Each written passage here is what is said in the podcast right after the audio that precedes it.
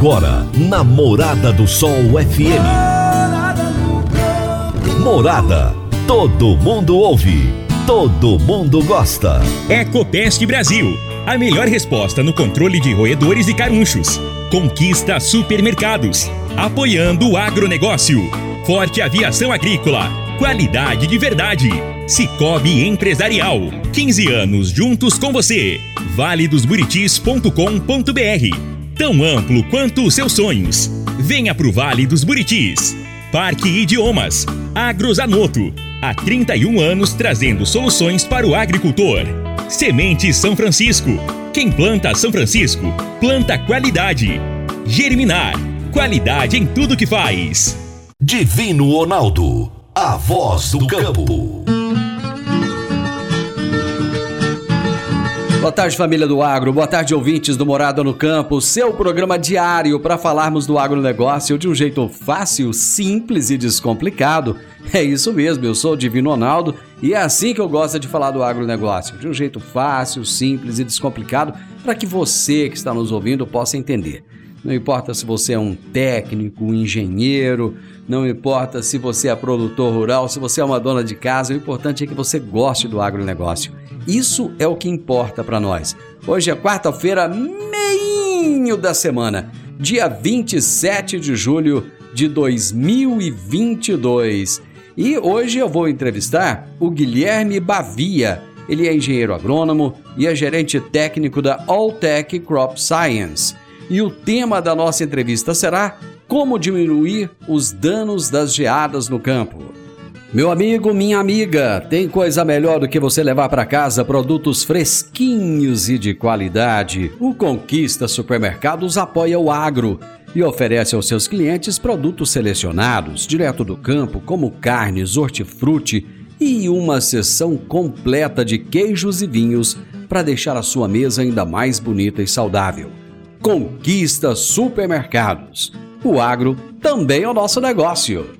Você está ouvindo Namorada do Sol FM.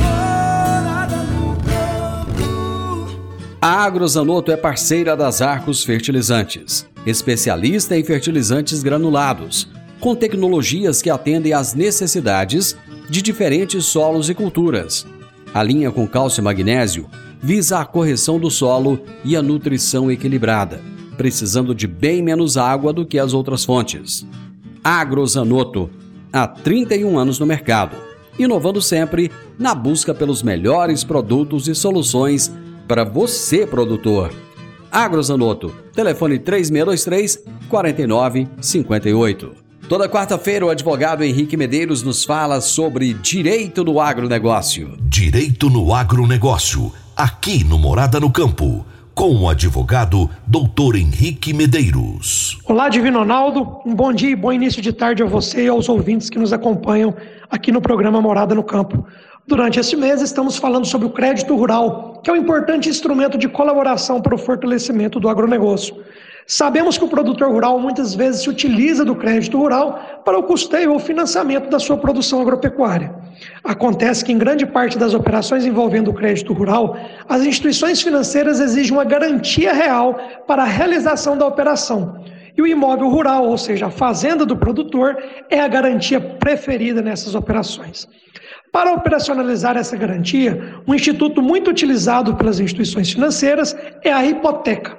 Essa garantia visa assegurar o recebimento do crédito pela instituição financeira. Dessa forma, caso o devedor, você que pegou o crédito rural, não pague o débito na data combinada, não consiga renegociar ou prorrogar o vencimento, o credor irá manejar uma ação de execução ou cobrança na justiça, pedindo que, não havendo pagamento no prazo fixado pelo judiciário, que se determine a penhora e alienação, venda deste imóvel para quitar o saldo devedor. E é aqui que começam os principais problemas, pois ao ser levado a questão ao judiciário, o imóvel rural dado em garantia poderá ser vendido em leilão judicial para quitar o débito. Acontece que o preço de venda desse imóvel será estipulado através de avaliação judicial, que na maioria das vezes não retrata a realidade de mercado. As preocupações não param por aqui. Para realizar a venda judicial, como disse anteriormente, será feito um leilão judicial E caso nesse leilão não existam pessoas interessadas em pagar o preço da avaliação, será determinada a realização de um segundo leilão, onde o valor de venda poderá reduzir em até 50% do valor de avaliação. Imagine que seu imóvel rural tem um valor de mercado de 500 mil reais para alqueire, mas foi avaliado no processo judicial em apenas 300 mil pelo avaliador judicial. Assim, esses 300 mil reais por alqueire será o valor que será utilizado como base no primeiro leilão. Nota-se que há um prejuízo significativo por conta da avaliação menor que o preço praticado no mercado.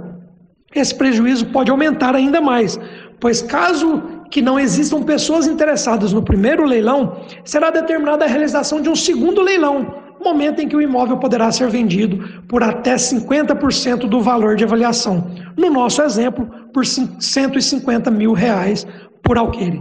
Nota-se que o prejuízo ao devedor será imenso.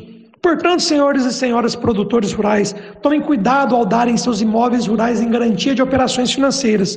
E o mais importante, conte sempre com a assessoria de seu advogado de confiança para que ele possa explicar todas as questões envolvidas nas operações de crédito que estará assumindo naquele momento. Quais as taxas de juros podem ser aplicadas, as garantias que podem ser oferecidas, visando adequar a sua realidade de produção. E essa foi a dica de direito aplicada ao agronegócio de hoje. Um grande abraço a todos vocês e até a próxima semana.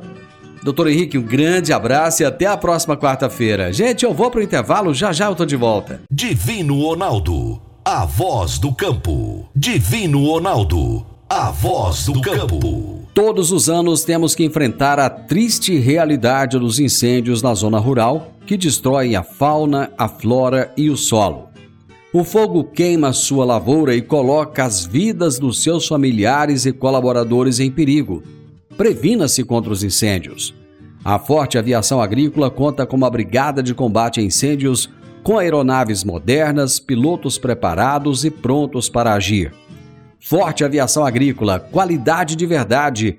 9 9985 0660 e 9 9612 0660. Morada no campo. Entrevista. Entrevista. O meu entrevistado de hoje será Guilherme Bavia, que é engenheiro agrônomo e gerente técnico da Altec Crop Science. E o tema da nossa entrevista será como diminuir os danos das geadas no campo. Guilherme, prazer muito grande ter você aqui novamente. Olá, Divino, o prazer é todo meu. Tenho certeza que o, que o papo vai ser excelente, principalmente falando sobre, sobre um tema que é tão interessante como, como geadas. Né? É, esse tema realmente é importante, Guilherme. Você está aí na região de Minas Gerais, na, na região do Triângulo Mineiro, em Minas Gerais, né? Eu estive ano passado em Minas Gerais e vi cenas horríveis, cara. Cafezais muito queimados pelas geadas e nenhum produtor merece isso. Eu lembro que na década de 80 era muito comum a gente ver geadas aqui no centro-oeste. Depois a gente ficou um bom tempo sem ter esse fenômeno. O que está acontecendo que as temperaturas caíram tanto, principalmente nos últimos dois anos, Guilherme?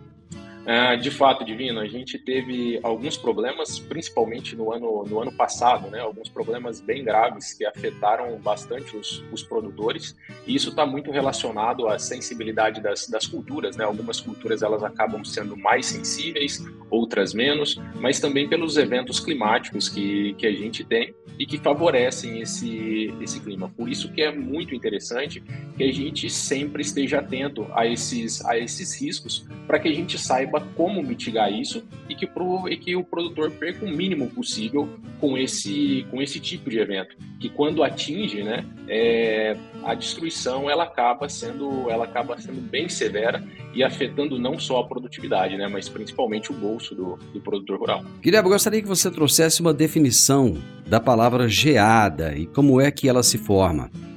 Legal, Divina. A geada é algo comum, é um fenômeno atmosférico comum que acontece em baixas temperaturas, né? É importante a gente diferenciar, eu acho isso bem legal, diferenciar neve de geada, né?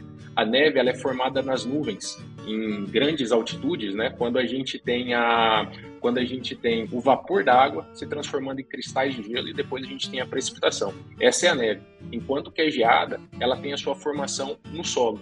Ou seja, a gente tem temperaturas ali abaixo de, de zero e aquele vapor da água, ele se congela, ele se transforma em cristais de gelo, né?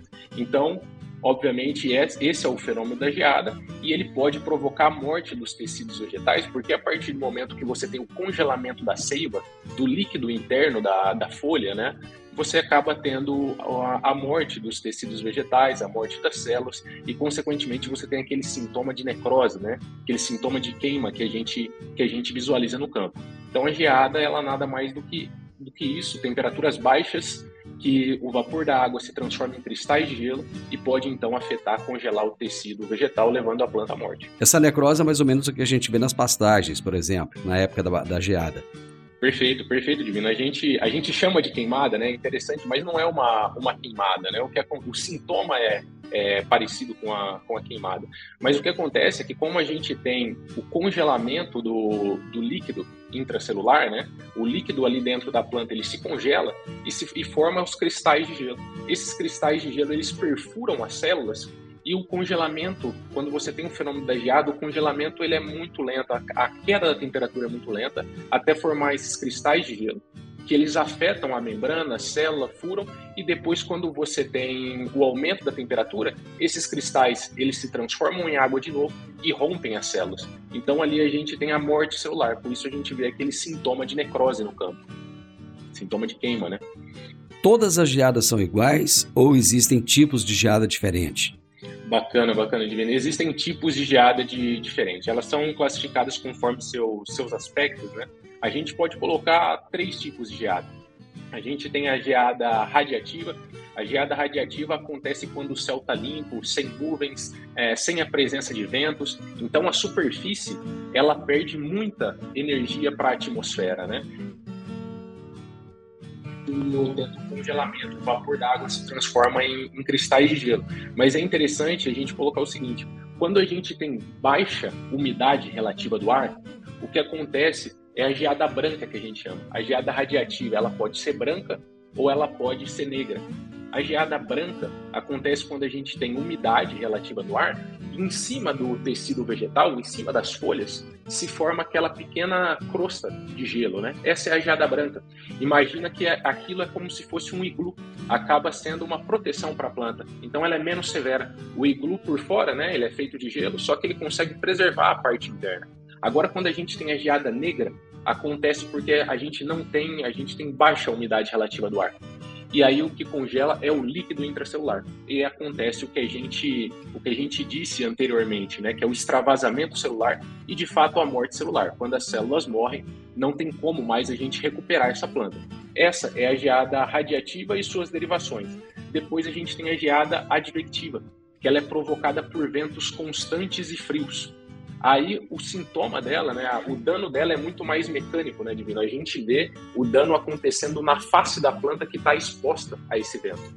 Lógico que também pode ter o congelamento dos tecidos e muitas vezes ela é confundida com a geada negra. Mas como tem para todos os gostos, a gente tem a geada mista também, quando a advectiva e a radiativa acontecem de, de forma conjunta. Guilherme, quais são as culturas mais sensíveis ao frio? Legal, Divina. De fato, existem é, culturas mais, mais sensíveis ao, ao frio, né? As plantas C4, em sua, em sua maioria, são, são culturas mais sensíveis, que é cana, milho, é, outras, outras... Acontece, Divino, que as plantas, imagina que é, é como se elas tivessem uma pele, né? A gente chama isso de epiderme é, ela pode ter uma espessura maior ou uma espessura menor. Então, plantas de espessura menor acabam sendo mais sensíveis ao frio. É o caso do café, é o caso do milho, é o caso da cana, é o caso do feijão. É, imagina que é, a, que é aquele menino, né, que quando a mãe avisou que ia ter o, o frio, ele colocou só uma blusinha, uma blusinha fraca, né, de lã, e vai acabar passando mais frio que, que os demais. Então, de fato, por causa dessa questão morfológica, né, da espessura da, da epiderme, algumas plantas são mais suscetíveis e outras plantas são mais tolerantes ao, ao frio. E como é que a geada impacta o setor agrícola, Guilherme? Legal, Divino. É, assim, né, a, os estresses abióticos, de, de forma geral, né, eles impactam muito o potencial produtivo da, da lavoura. Os estresses abióticos que eu falo são aqueles que não são causados por um organismo vivo, seja um vírus, seja um fungo, seja uma bactéria, seja um nematóide, né? Os estresses abióticos, eles são muitas vezes causados por mudanças climáticas, adversidades climáticas, entre elas altas e baixas temperaturas, onde a gente está colocando a geada, inundações, déficit hídrico, salinidade de solo. Por exemplo, em ambientes tropicais, a geada acaba não sendo o principal estresse abiótico. Né? O nosso, os nossos principais estresses abióticos aqui, a gente pode enumerar três: é a seca, a salinidade do solo e as altas temperaturas. Mas eu diria que mais do que impactar o potencial produtivo e a rentabilidade do produtor, a, a geada ela também tem um impacto socioeconômico, um impacto na sociedade muito forte. É, a gente pode pegar um exemplo histórico para para citar isso, que é a Geada Negra de 1975 no, no Paraná. É, eu lembro, eu não lembro bem porque eu não era nascido nessa, nessa época, mas eu lembro muito bem do meu avô falando que ele viveu isso, ele era produtor. É, e assim, eu lembro até do dia exato, porque ele sempre contava essa história, dia 16 de junho de 1975. E houve uma dizimação, né? Aliás, todos os, os pés de café da região foram dizimados. Segundo meu avô, na manhã seguinte à geada, todo, toda a lavoura já tinha sido dizimada. E a gente vê uma mudança histórica daquela, daquela região do norte do Paraná houve um êxodo rural aproximado a 500 mil pessoas. 500 mil pessoas saíram do campo naquela época e migraram para outras regiões. Você pode ver dados históricos que na década de 70 e 80, no norte do Paraná, somente, somente a cidade de Maringá e de Londrina crescem. As outras cidades interioranas não crescem. E existe esse êxodo rural enorme. E é importante também lembrar, né, assim, é importante observar os, os fatores positivos também que isso nos traz. Né? Houve uma diversificação agrícola muito grande a partir disso, e o Paraná se torna um expoente em grãos é, na questão do milho, trigo, soja, e também acaba forçando uma industrialização, né, Divine? A prestação de serviços na, na cidade acaba crescendo. Guilherme, eu vou fazer um intervalo, mas nós já voltamos. Agora vamos falar de sementes de soja. E quando se fala em sementes de soja, a melhor opção é Semente São Francisco a Semente São Francisco tem um portfólio completo e sempre atualizado com novas variedades. É uma semente com alta tecnologia embarcada e está sempre inovando as técnicas de produção. É uma empresa que proporciona ao produtor qualidade e segurança, com confiança e solidez.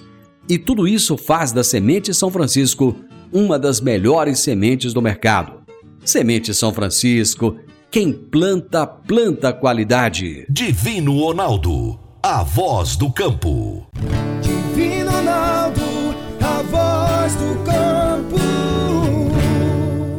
Está na hora de você começar a construir a sua nova casa em um condomínio fechado. Você já conhece o Vale dos Buritis e toda a sua infraestrutura? Imagine a sua casa em um lote de 1.200 metros quadrados em uma área verde, cheia de energia positiva, muita natureza e áreas de convivência. Conheça o condomínio fechado Vale dos Buritis e toda a infraestrutura. Compare, você vai se surpreender. Comece a construir agora. Procure a Rocha Imóveis no 3621 0943. Morada no campo. Entrevista. Entrevista. Morada. Bom, se você chegou por aqui agora, estou conversando com o Guilherme Bavia, que é engenheiro agrônomo e gerente técnico da Alltech Crop Science. E nós estamos falando a respeito das geadas e como diminuir os danos causados pelas geadas no campo. Bom, Guilherme, nós falamos aí que nos últimos dois anos, principalmente, tivemos aí uma série de geadas. E qual é o cenário atual desse fenômeno em âmbito nacional? Legal, Divino. A gente teve alguns, alguns eventos isolados no, no mês passado, né, principalmente em lavouras de café e milho no estado do Paraná. Algumas, algumas lavouras de, de cana e hortifruti também foram atingidas no estado de São Paulo, mas isso foi muito pontual. Ainda existem algumas previsões, mas bem pontual para o Rio Grande do Sul. Hoje aqui na nossa região, né, no sudoeste goiano, a gente não tem previsões de geada a, a gente tem muito mais previsões, alertas, né, de baixa umidade relativa do ar e, consequentemente, aumento dos, dos riscos de queimadas, né? Essa é a nossa situação, vamos colocar assim, nosso estresse abiótico é real e mais palpável nesse, nesse momento. A gente poderia dizer então que esse, esse risco de incêndios ele é muito mais preocupante hoje do que o risco de geada? Com certeza, Divino. Para nossa região, sem dúvidas. É... Já para o sul do Brasil, né? O sul do Brasil já, já pode sofrer ainda, pode sofrer ainda com geadas durante, durante essa safra. Mas para a gente, né? A gente teve uma segunda safra de milho bem afetada, né? Pelo, pelo déficit hídrico. É... Não vai ser uma, não vamos ter uma quebra de safra, né? Mas também não vai ser uma safra recorde. Ah, entretanto, a gente foi afetado pelo, pela baixa umidade relativa do ar, pelo déficit hídrico e, consequentemente, agora os alertas ah, são para esse, esse foco de, de queimadas. Né? Ano passado nós tivemos todos os problemas juntos, né? Nós tivemos o déficit hídrico, tivemos muitas queimadas e tivemos as geadas ainda, né? Ano passado foi, foi um ano bem complicado, né? Mas esse ano, esse ano a gente vê uma, uma melhora bastante significativa e pelo que eu tenho lido, Divino, as, as previsões elas são bem otimistas para as próximas safras. Você acredita então que os problemas nesse momento podem ser outros? Acredito que sim, para nossa região sim. A não ser que algo nos pegue de surpresa, né? Como, como foi, como foi em algumas regiões no ano passado, mas não acredito que seja o caso. O que, que poderia ser essa surpresa, Guilherme? A surpresa é o déficit hídrico alongado, né, para a nossa região, ou se não, de fato, o acontecimento de geadas no sul do Brasil, como, como está previsto.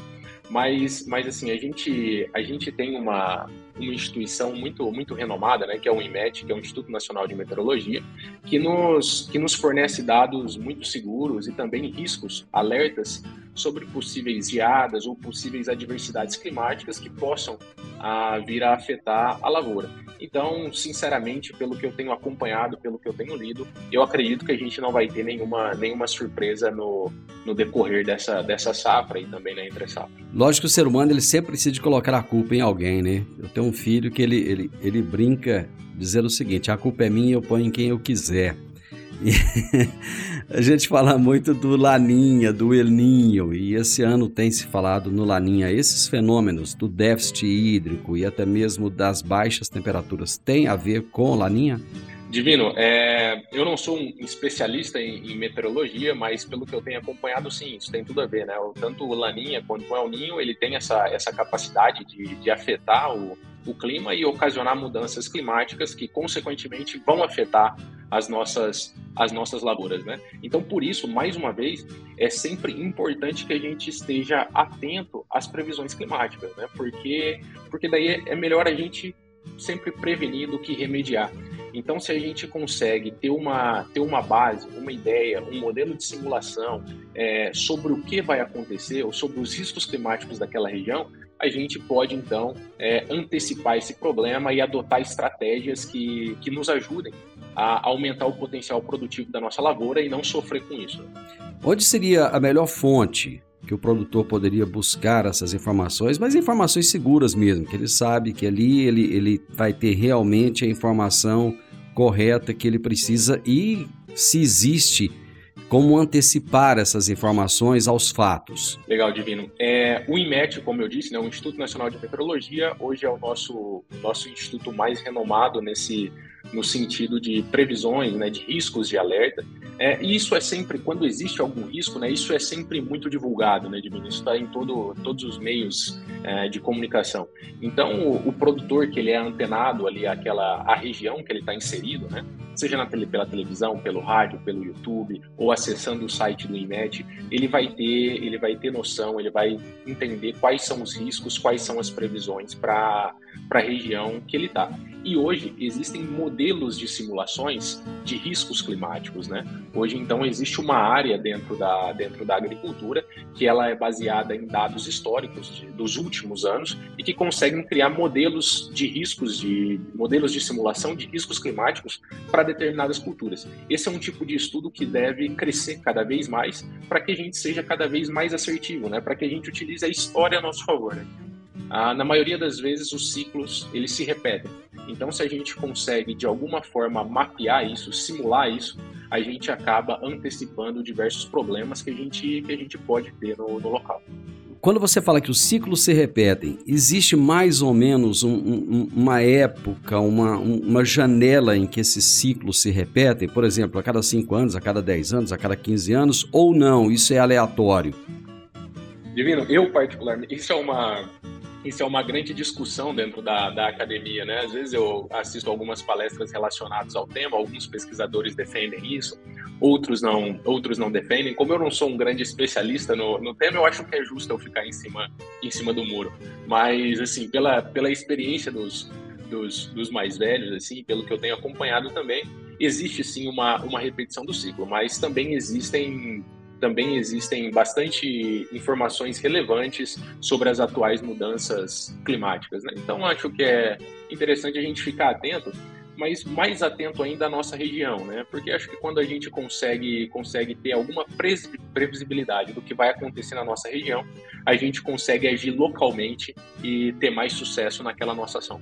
Eu me lembro que alguns anos atrás, quando eu fazia o colégio agrícola, quando tinha geada, e naquela época era muito comum ter geada, a gente sempre tinha é, algumas estratégias. No caso da horta do colégio agrícola, a gente fazia a disciplina de olericultura, né? E quando tinha geada, quando estava muito frio, eu lembro que a gente tinha que jogar água nas plantas e tinha algumas estratégias, algumas coisas lá que a gente poderia fazer. Quais estratégias os produtores podem adotar para reduzir esses riscos provocados pela geada? Isso é importante, Vini, isso é muito importante. É, é, eu acho que é legal começar falando que o ambiente ele é soberano, sabe? Existem estratégias, existem formas de, de mitigar os, os danos causados pela geada, mas é importante sempre ressaltar que o ambiente ele é soberano, então vai depender muito da intensidade desse frio. Se for um frio extremamente intenso, pouco vai ter para pouca, poucas ações a gente vai poder tomar, né? É, mas sim, existem alguns métodos, a gente pode classificar isso em ativo e passivo. Existem alguns métodos é, ativos que eles acabam sendo mais onerosos. Eu acho que o principal ponto, né, é a gente, igual a gente já conversou, né, é a gente ter, é, ter alguma previsibilidade disso. Então a gente pode escolher o local, pode escolher a região, através de sistemas de simulação, através de sistemas de previsão, escolher uma variedade que é mais tolerante ao frio. Isso acaba sendo, sendo um método, vamos colocar assim, mais passivo. Né? Agora a gente tem os ativos, que eles são mais onerosos, como por exemplo uma nebulização, que você é como você se você simulasse uma neblina para que o solo perdesse menos energia para a atmosfera. A gente também tem a irrigação por aspersão, igual você colocou, né? Horas antes da geada, o produtor liga a irrigação, exatamente, Divino, para a gente ter uma maior umidade relativa do ar. A gente falou disso no começo, né? A gente tem uma maior umidade relativa do ar e isso faz com que o, o, o vapor da água ali, né? Ele se congele na superfície da folha e forme aquele exemplo de iglu que a gente, que a gente citou, né? é, preservando o interior da, preservando o interior da planta. Consequentemente, a gente não tem o congelamento do líquido celular. É, e outros, outros tipos também de, de métodos ativos são ventiladores, fumigadores, aquecedores, mas isso para nossa região não é nada não é nada viável, né? porque a gente trabalha com áreas enormes, grandes, então é muito difícil alguém colocar algum tipo de fumigador, ventilador ou algo do tipo. A gente tem outros métodos passivos e eu gosto muito de sempre relembrar do equilíbrio nutricional. Quando uma planta ela está equilibrada nutricionalmente, ela acaba sendo mais tolerante a qualquer estresse que venha a atingir ela. E óbvio, né, alguns métodos culturais também. Quando a gente tem um sistema bem estabelecido, por isso o ambiente, a construção do ambiente de produção é tão importante. A partir do momento que você tem um equilíbrio físico, químico, biológico do solo, você construiu raiz bem, é, você tem um equilíbrio nutricional, essa planta ela está mais prevenida, ela está mais forte. Então ela vai ser mais tolerante e ela vai conseguir ser mais resiliente, ou seja, sofrer um estresse e voltar à atividade normal dela o mais rápido possível. Então são esses, esses são os principais métodos que, o, que os produtores podem, podem encontrar. O que eu mais o que eu mais tenho visto é a irrigação por aspersão, e, lógico, os métodos passivos, né? Escolher local, região, variedades, equilíbrio nutricional e construir o, o ambiente de produção. Guilherme, eu vou fazer uma pausa rapidinho, nós já voltamos e damos continuidade ao nosso bate-papo. A Germinar Agroanálises é referência no setor há 12 anos, atendendo as maiores empresas produtoras de sementes do país no Sudoeste Goiano, é a única credenciada a fazer análise de água e monitoramento de efluentes da indústria e comércio. Estamos juntos dos produtores na inovação tecnológica da agricultura, que são os bioinsumos microbiológicos, e realizamos testes de viabilidade de inóculos por meio de sua concentração. Em seu último investimento na área de solos, a Germinar já recebeu o selo de qualidade da Embrapa, garantindo aos seus clientes qualidade em seus processos e acuracidade nos resultados. Germinar, qualidade em tudo que faz. 3612-6102 ou 9645 9840. Divino Ronaldo, a voz do campo. Divino Ronaldo, a voz do campo. Você que é empresário e tem dificuldades para controlar os seus recebimentos, fique tranquilo. O Cicobi Empresarial tem a solução. Com o app Cipag do Cicobi Empresarial, você tem todos os seus recebíveis controlados na palma de sua mão. E mais, pelo app Cipag, você administra suas vendas e visualiza seus recebimentos direto no celular de onde você estiver. E se precisar de capital, você pode antecipar os seus recebíveis direto pelo app Cipag. E é rapidinho. App Cipag do Cicobi Empresarial é fácil, ágil e faz toda a diferença. Morada no campo. Entrevista. Entrevista. Hoje eu estou conversando com o Guilherme Bavia, engenheiro agrônomo e gerente técnico da Altec Crop Science. Estamos falando a respeito das geadas e como diminuir os danos das geadas no campo. Anteriormente o Guilherme já trouxe um histórico da geada, já, já explicou o que, que é a geada, né, como é que ela se forma, quais os cuidados que o produtor tem que ter e você tocou num ponto, Guilherme, ainda há pouco, que eu achei bem interessante, a questão, a questão nutricional da planta. Isso envolve tudo, né, Guilherme? Tanto as pragas, as doenças, a questão do estresse hídrico. Se a planta está bem nutrida, ela consegue ser bem mais forte e resistir muito mais a esses problemas, né?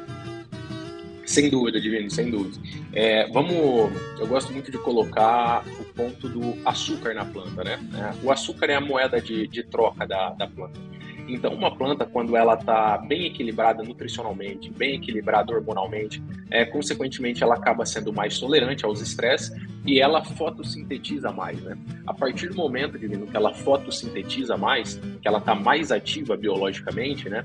Acontece que a gente tem uma maior produção de fotossimilados, uma maior produção de açúcar. E daí veja bem como a gente, como a gente pode relacionar isso com, com a geada e até mesmo com outros estresses. É, o pessoal já deve ter feito esse ensaio, esse experimento no ensino fundamental, que é quando você pega dois copinhos de água, né? Quando você pega dois copinhos de água, e em um copinho de água você coloca açúcar é, e leva os dois copinhos até o congelador. Você vai ver que o copinho sem açúcar ele vai congelar primeiro do que o copinho que estava com açúcar. É, porque o ponto de congelamento, quando você colocou água mais alguma coisa ali junto da água, o ponto de congelamento abaixou. Então essa água não está mais congelando a zero graus, mas sim a menos um, menos dois ou algo desse tipo. Então é importante lembrar que a planta, né, a seiva da a seiva da planta não é só formada por água, mas é formada por água mais solutos, água mais açúcares, né? Então, para você ter o congelamento do material interno, você precisa você precisa de temperaturas inferiores a zero. E se você tem uma planta bem equilibrada e que ela está trabalhando, está com o metabolismo dela acelerado, trabalhando bem do ponto de vista fisiológico, ela pode acumular mais açúcar. E a partir do momento que ela acumula mais açúcar, o ponto de congelamento diminui. Então, ao invés dela congelar, congelar por exemplo, a menos 1, agora ela vai congelar a menos 1,5. Ou seja, você ganha ah, um, ponto, um ponto extra nessa, nessa batalha contra, contra a geada. E além disso, né, os nutrientes são de extrema importância. O equilíbrio nutricional ele é muito importante porque, por exemplo, vamos supor que você tenha cálcio e potássio em excesso. Isso vai acabar prejudicando a absorção de magnésio. E magnésio é um nutriente chave para translocação de açúcar na planta. E, consequentemente, você não tendo essa translocação de açúcares na planta, você acaba então tendo uma planta mais suscetível. Por isso, o equilíbrio nutricional e o foco na, no trabalho metabólico dessa planta, no trabalho fisiológico para que ela produza mais açúcar, é tão importante. Todo excesso é ruim, né? Todo excesso é ruim, sem dúvida, Divino. E a pesquisa, Guilherme? O que, que ela tem conseguido fazer, ela tem conseguido avançar para ajudar o produtor nesses, nesses casos que acabam acontecendo e que pegam ele de surpresa? Legal, Divino. Tem sim. A gente tem visto muitas pesquisas. Isso tem sido um dos pontos mais interessantes dessa, dessa última década, né? Que é o, o aumento de pesquisas com, com estresse abiótico, melhoramento genético se voltando para isso também, né? É, porque, assim, de fato, o estresse abiótico é algo de muito difícil controle, né, Divino? Não é igual uma praga, uma doença, né? O estresse abiótico acaba sendo algo quase inevitável, visto que, como, como eu disse anteriormente, o, o ambiente ele é, ele é soberano. Então, na pesquisa, a gente tem algumas, algumas linhas, né? E essas linhas podem, podem ir estudando, estudando segmentos específicos. Por exemplo, a gente tem a linha da simulação de riscos climáticos, que a gente falou anteriormente. Então, tem um pessoal focado em construir modelos de simulação para determinadas regiões, para determinadas culturas, porque a cultura ela pode ser mais sensível nesse estágio ou naquele outro estágio. Então, o pessoal criando modelos de simulação, né, acaba, acaba favorecendo o produtor. Que no futuro, quem sabe, isso pode virar um aplicativo, o produtor pode consultar isso, entender qual a melhor época para ele plantar, se ele vai ter risco se ele plantar naquela época, depois qual a melhor variedade para ele plantar e assim por diante. E lógico, a gente também tem a parte morfofisiológica, vamos colocar assim, né? Como a gente falou anteriormente, algumas plantas são mais suscetíveis. Então, parte da pesquisa entender quais dessas plantas são mais suscetíveis e por que elas são mais suscetíveis e como que a gente pode fazer, o que, que a gente pode fazer para melhorá-las para deixá-la mais tolerante a esses estresses, né? E daí, óbvio, a gente pode ir simulando várias formas de ensaio.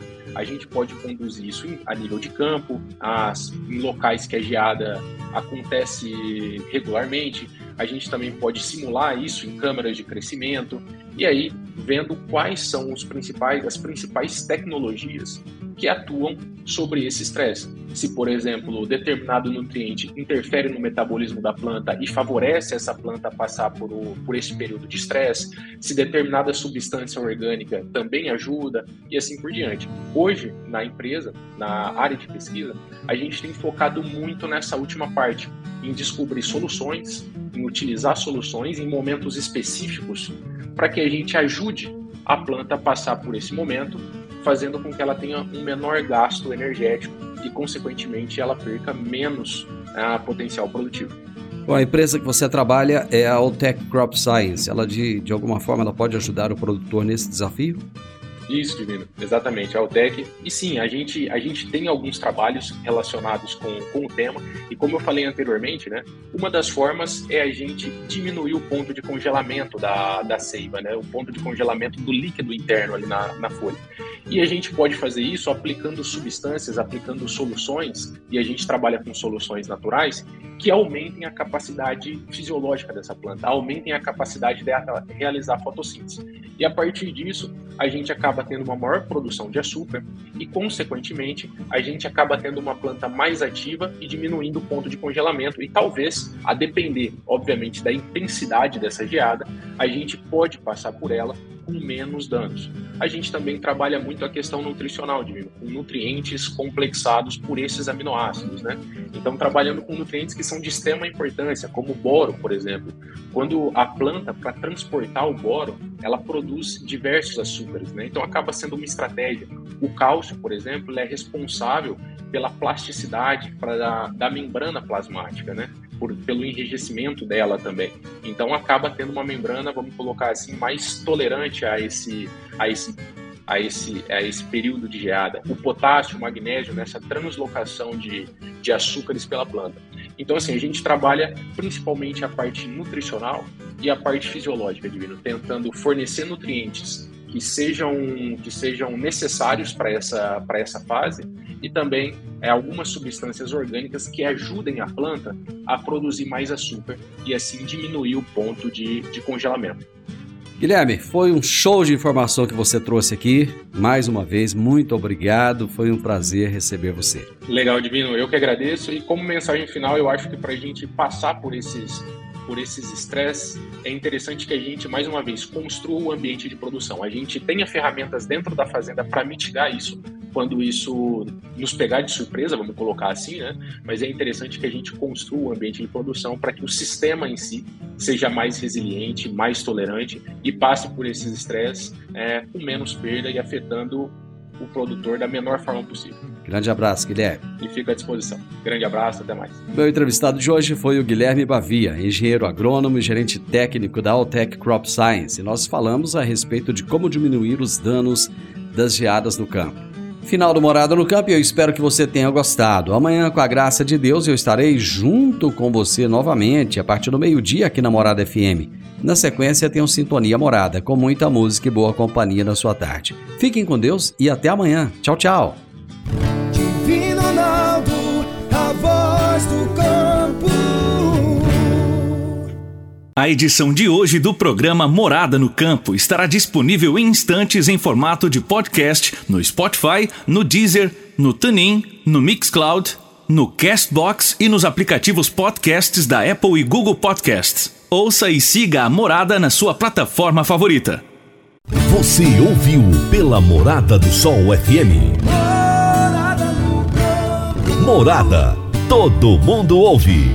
Todo mundo gosta. Ecopest Brasil. A melhor resposta no controle de roedores e carunchos. Conquista supermercados. Apoiando o agronegócio. Forte aviação agrícola. Qualidade de verdade. Cicobi Empresarial. 15 anos juntos com você.